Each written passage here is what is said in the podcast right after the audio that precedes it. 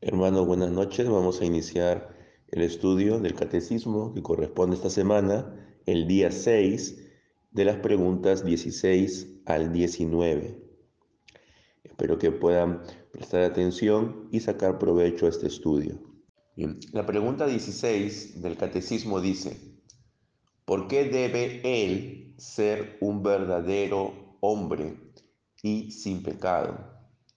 Y la respuesta es, porque la justicia de Dios requiere que la misma naturaleza humana, la cual ha pecado, debería hacer satisfacción por el pecado, pero ningún hombre, siendo él mismo un pecador, pudiera satisfacer por el pecado de otros. Entonces, ¿de quién está hablando aquí? Ya en la pregunta 15 de la semana pasada, la pregunta 15 era, ¿qué manera de mediador y redentor debemos buscar? Y la respuesta fue uno que sea un verdadero hombre, pero sin pecado. Y la pregunta 16 es, ¿por qué debe ser un verdadero hombre y sin pecado? Entonces, en primer lugar, debe ser un verdadero hombre porque somos nosotros los como hombres los que hemos pecado. Romanos 5:12 dice que desde que por el hombre llegó la muerte, por el hombre llegó también la resurrección de los muertos. Es decir, así como un hombre ha sido el culpable de que nuestra naturaleza esté corrompida, así también un hombre era el encargado de renovarla. Por eso también se le llama a nuestro Señor Jesús como el segundo Adán. También era necesario que sea un hombre porque la justicia de Dios requería que la misma naturaleza humana la cual había pecado haga, debería hacer satisfacción por el pecado. Como dice, por ejemplo, en Génesis 2.17, el alma que pecare, esa morirá. Y en el día que tú comieras de él, tú ciertamente morirás. Era necesario, por lo tanto, que el que hiciera satisfacción por el hombre sea en sí mismo un verdadero hombre, descendiendo de la, de la posteridad de Adán, el cual había pecado. También era necesario que sea un verdadero hombre para poder ser un fiel sumo sacerdote, capaz de interceder por aquellos que somos tentados, como lo dice Hebreos capítulo 2 versículos 17 y 18, que dice, por eso tenía que ser hecho en todo semejante a sus hermanos, para llegar a ser un sumo sacerdote misericordioso y digno de confianza en las cosas de Dios, capaz de obtener el perdón de los pecados del pueblo, precisamente porque Él mismo fue sometido al sufrimiento y a la prueba, puede socorrer ahora a los que están bajo la prueba. Entonces, es importante de que nuestro Señor Jesucristo puede compadecerse e interceder por nosotros porque Él también experimentó las mismas cosas que nosotros experimentamos. Pero así como debería ser un verdadero hombre, tenía que ser un hombre justo. Porque si el mediador hubiera sido un pecador, él no habría escapado de la ira de Dios, ni mucho menos habría procurado para otros el favor de Dios, ni tampoco su sufrimiento y muerte eh, habrían sido hechas en rescate por el pecado de otros, porque su sufrimiento y muerte hubieran sido el rescate de su propio pecado. Entonces, para que actúe en rescate por otros, él no puede ser pecador. El hombre Cristo fue perfectamente justo o ha cumplido la ley. en cuatro aspectos. Primero, por su propia justicia. Cristo realizó una perfecta obediencia tal como la ley requiere. Segundo, por soportar el castigo suficiente por nuestros pecados. Tercero, porque cumple la ley en nosotros por su espíritu. Cuando Él, por el mismo espíritu, nos regenera y por la ley nos lleva a la obediencia, la cual es requerida de nosotros. Y en cuarto lugar, Cristo cumple la ley por enseñarla, liberarla de los errores e interpretaciones y por restaurarla a su verdadero sentido. Como él mismo dijo en Mateo 5:17, yo no he venido a destruir la ley, sino a cumplirla. Entonces, por eso decimos que el mediador, Jesús, es un verdadero hombre, pero a la vez es un hombre sin pecado. Ahora, la pregunta 17 es, ¿por qué debe él ser al mismo tiempo verdadero Dios? Ya hemos dicho, pregunta 16, de que él es verdadero hombre. Ahora la pregunta 17, ¿por qué debe él ser al mismo tiempo verdadero Dios? Y la respuesta es para que por el poder de su divinidad, Él pueda cargar en su humanidad la carga, Él pueda llevar en su humanidad la carga de la ira de Dios y así obtener y restaurar para nosotros la justicia y la vida. Si nuestro mediador hubiera sido solo un hombre, y hubiera tomado sobre sí mismo la carga de la ira de Dios, él habría sido destrozado bajo su peso. Cada pecado es tan grande que no puede ser expiado por la destrucción de cualquier criatura. Entonces, era necesario que el rescate que el Redentor pagara sea de un valor infinito que posea una dignidad y un mérito suficiente para la redención de nuestras almas, y que ese rescate podría salvarnos en el juicio de Dios y restaurarnos a justicia y vida, la cual nosotros perdimos desde la caída de Adán. Para que todo esto ocurra, la persona que estaba pagando ese rescate tenía que poseer una dignidad infinita. Y no hay otro ser que posea una dignidad infinita que no sea Dios. Un simple hombre, por su obediencia, podría cumplir la ley perfectamente, pero esta obediencia no puede ser una satisfacción por los pecados de otro, porque cada persona está obligada a obedecer la ley. También era necesario que el mediador sea Dios, para que Él pueda revelar la voluntad secreta concerniente a la redención de la humanidad, la cual un simple hombre no hubiera podido conocer. Ninguna criatura pudiera haber jamás conocido o descubierto la voluntad de Dios concerniente a nuestra redención si el Hijo del Hombre no se lo hubiera revelado. Como dice el Evangelio de Juan, capítulo 1, versículo 18.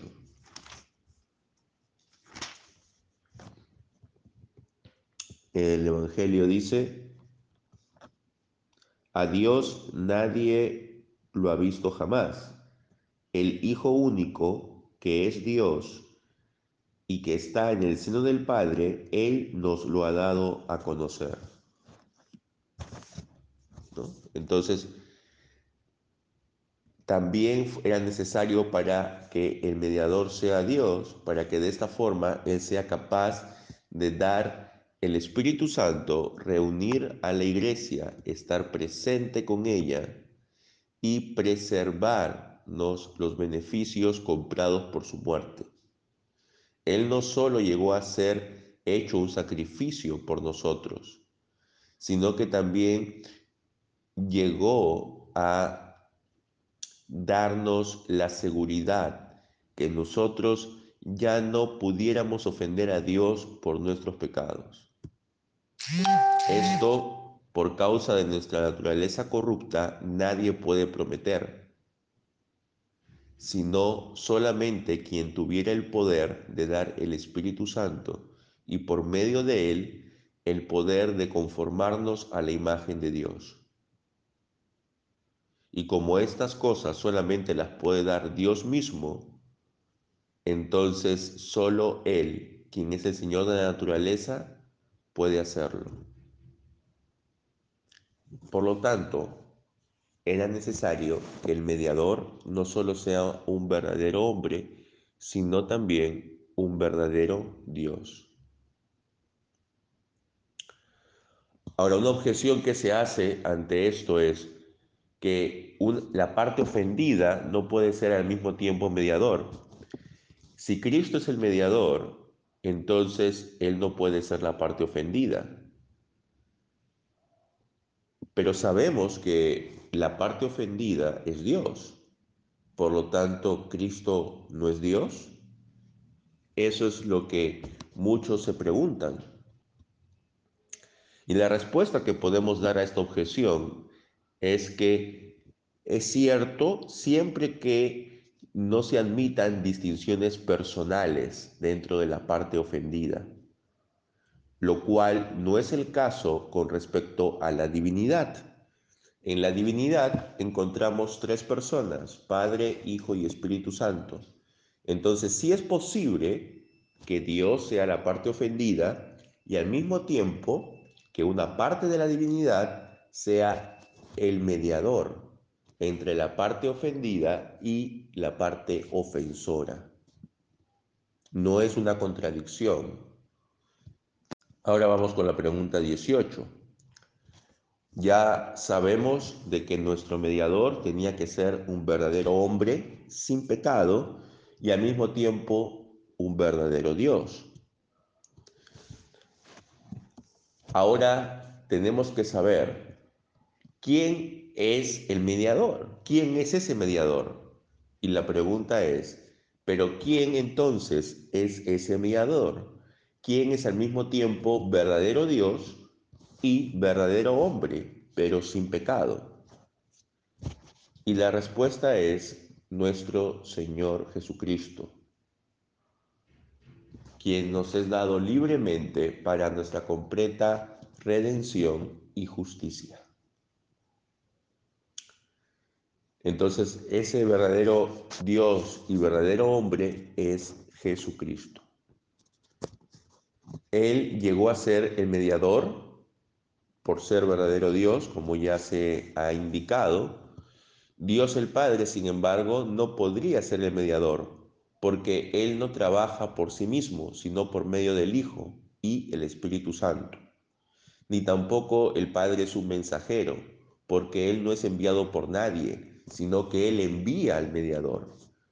Tampoco el Espíritu Santo podría ser el mediador, porque Él fue enviado por el mediador dentro de los corazones de los elegidos. Por lo tanto, solo el Hijo es el mediador. Entonces, dentro de la divinidad, solo el Hijo es el mediador. El Hijo solo es la palabra, el embajador del Padre y la persona que fue enviada a la raza humana para revelar la voluntad de Dios. Aunque por medio de él el Padre opera y da el Espíritu Santo, y por medio de él la segunda creación es cumplida porque por medio del Hijo nosotros somos hechas nuevas criaturas. Vamos a leer el mismo Evangelio de Juan, capítulo 1, versículo 3. Aquí está hablando de que el Hijo es la palabra, el verbo. Y dice, y todo fue hecho por la palabra, y sin ella no se hizo nada de cuanto llegó a existir. Entonces es por medio del, Hijo que se ha hecho todo cuanto hay en el mundo. El mediador era además un mensajero y un pacificador entre Dios y nosotros, y nos regenera por el Espíritu Santo. Por lo tanto, solo el Hijo es el mediador. Ahora, el mediador también tendría que sufrir y morir, pero no era posible para las otras personas de la divinidad sufrir y morir, con excepción del Hijo, quien asumió nuestra naturaleza. Como dice Primera de Timoteo 3:16, que Cristo, aquí dice Primera de Timoteo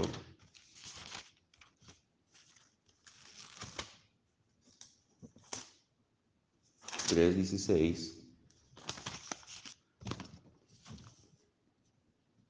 dice, es grande sin duda el misterio de nuestra religión. Cristo se ha manifestado como hombre mortal. El, Espíritu ha dado testimonio de él. Los ángeles lo han contemplado. Ha sido predicado entre las naciones creído en el mundo y elevado por Dios gloriosamente. Las obras y milagros de Cristo establecen sus clamores para el oficio de mediador. Entonces solamente Cristo es el mediador. La doctrina del mediador es la fundación y la sustancia de la doctrina de la iglesia. Pero, ¿qué es un mediador? Un mediador en general significa alguien que reconcilia a dos partes que están en conflicto por ponerse a sí mismo en medio y pacificar a la parte ofendida. Esto lo puede hacer por satisfacerlo, por darle la seguridad que la ofensa ya no volverá a ser cometida. Y trae a las partes nuevamente en una relación. Si cualquiera de estas condiciones no son cumplidas, no puede haber una verdadera reconciliación.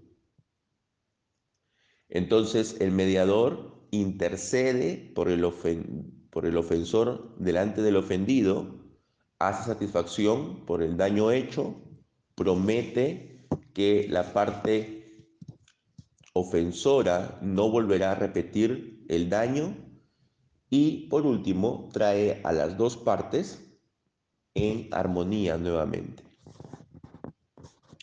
Entonces, Cristo es el mediador que trae a las dos partes en armonía, en comunión nuevamente. Pero ¿cuáles son esas dos partes? Por un lado Dios y por el otro lado nosotros. Un mediador es un pacificador entre Dios y los hombres, aplacando la ira de Dios y restaurando a los hombres a su favor, por interceder y hacer satisfacción por sus pecados. Ahora, nosotros necesitamos un mediador con Dios.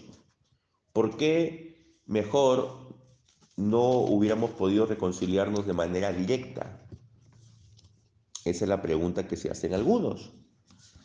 Ahora, nosotros podemos ver de lo que dice la palabra que sí necesitábamos un mediador, porque la justicia de Dios no admite ninguna reconciliación sin que haya un retorno a su favor.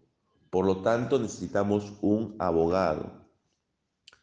Sin la remoción del pecado y la restauración de la imagen de Dios en nosotros, nosotros no dejaremos de pecar contra Dios. Por lo tanto, necesitamos a alguien que nos libere del pecado y que renueve nuestra naturaleza. Dios demandaba un mediador de, la, de la parte que había cometido la ofensa. Como un ser divino, Él no podía recibir satisfacción de sí mismo. Su justicia hacía necesario que la parte ofensora debería hacer satisfacción o obtener un favor por medio de un mediador, el cual sería capaz de satisfacer perfectamente y además ser aceptable a Dios. Entonces, el mediador era necesario. Ahora, algunos dicen, pero la ley no indica eso. La ley indicaba de que uno mismo tenía que hacer la satisfacción por sus pecados, tenía que ir y hacer un sacrificio. Y eso es cierto, pero la ley nunca dice que solo por medio de nosotros mismos podemos hacer satisfacción. Es decir, no, no excluye el método de hacer satisfacción por medio de otro. Y aunque Dios de manera expresa no dice esto en la ley, aún estaba ya dentro de su secreto consejo y fue revelado después en el Evangelio. Nosotros necesitamos un mediador con Dios porque nuestra conciencia también así lo indica.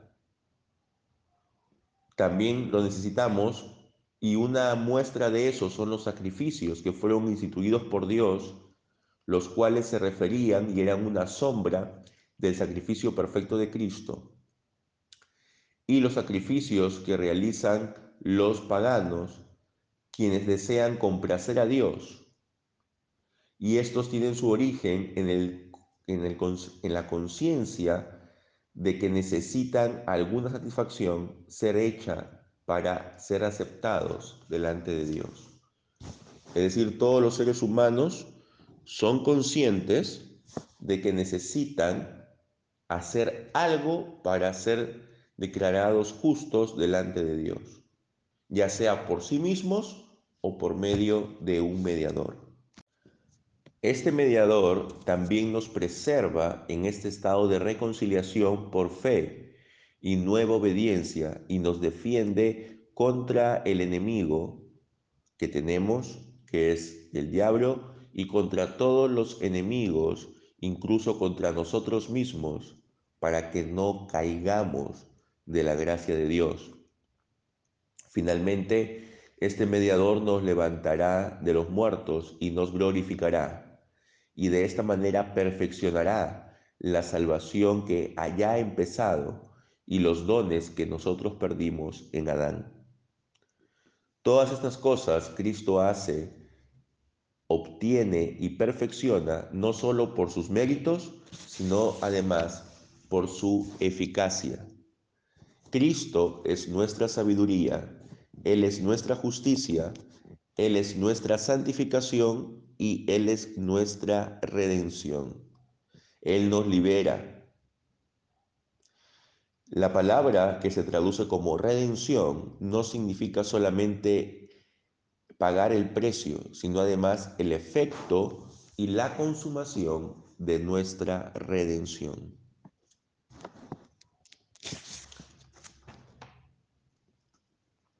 También debemos indicar que esta mediación forma parte de un pacto del pacto que Dios ha hecho con el hombre.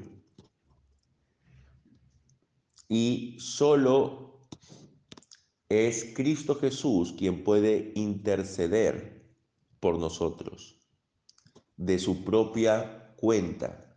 Los santos dependen sobre los méritos de Cristo en orden que su intercesión pueda ser válida, mientras que Cristo depende solo de sus propios méritos. Si nosotros intercedemos por alguien, tenemos que hacerlo siempre en el nombre de Cristo para que esa intercesión sea válida.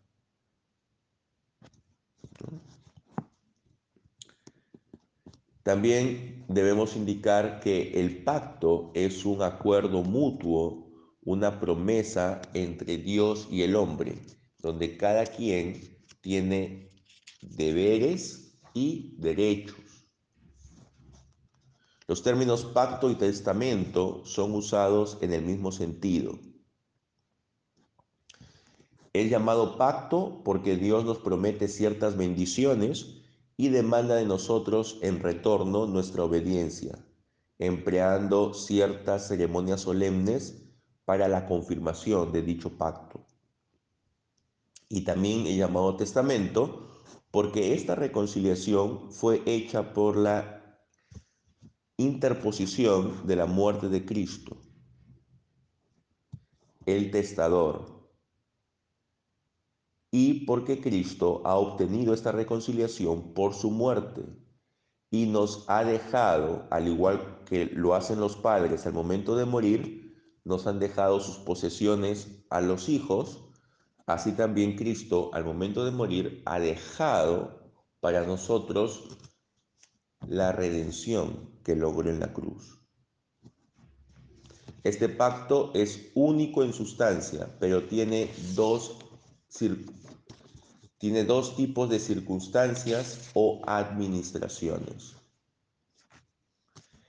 Es el mismo en sustancia porque Dios es su autor y Cristo es su mediador. Porque la promesa de gracia concerniente al perdón de pecados no empieza con Cristo, sino empieza desde Adán. En Génesis 3:15 y porque en cada pacto Dios requiere de nosotros fe y obediencia. Pero también es diferente en que las promesas de las bendiciones temporales y en los rituales, señales y también en los dones. Cada pacto es diferente. Entonces, es el único en sustancia desde Génesis 3.15, pero tiene diferentes etapas o administraciones. Una, una, administración fue con Adán mismo, otra fue con Noé, otra fue con Abraham, otra fue con Moisés, otra fue con David y la última es con nuestro Señor Jesucristo. El pacto se ha ido renovando y se ha ido ampliando, pero la esencia sigue siendo la misma. La pregunta 19 dice, ¿de dónde sabes tú esto? O sea, ¿de dónde sabes tú de que el Señor Jesucristo es nuestro mediador?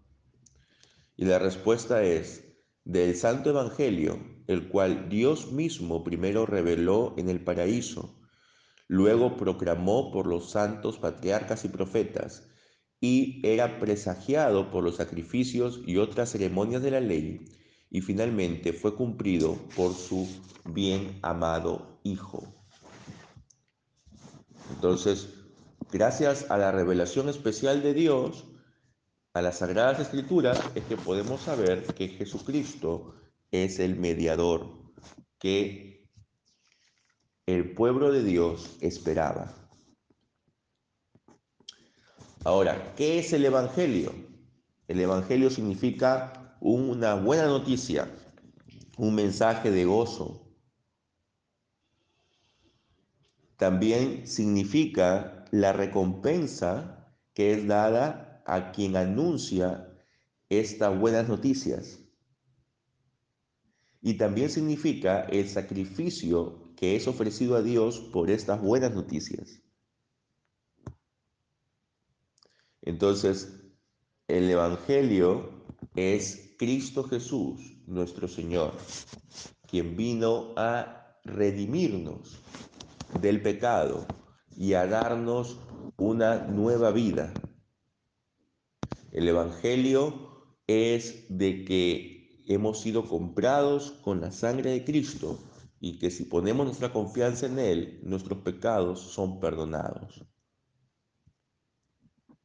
Entonces, hermanos, esto no se inició recién cuando Cristo se encarnó.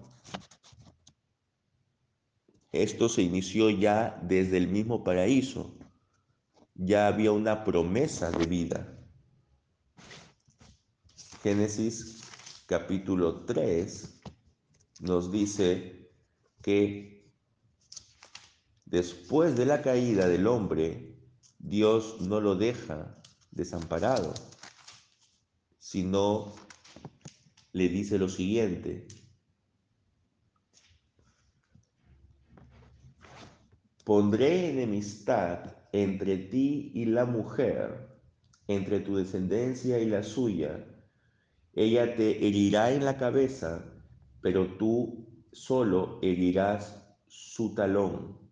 Allí le está hablando al diablo, al decirle que la descendencia de la mujer lo herirá en la cabeza, está indicando de que va a haber alguien que va a aplastar al diablo y a sus obras. Y ese alguien es el mediador, Jesucristo.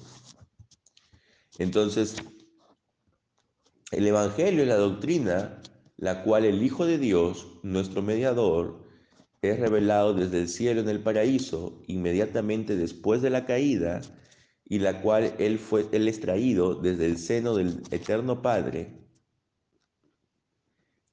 y lo cual promete y anuncia, de acuerdo a la libre gracia y misericordia de Dios, a todos aquellos quienes se arrepientan y crean, la liberación del pecado, de la muerte, de la condenación y de la ira de Dios.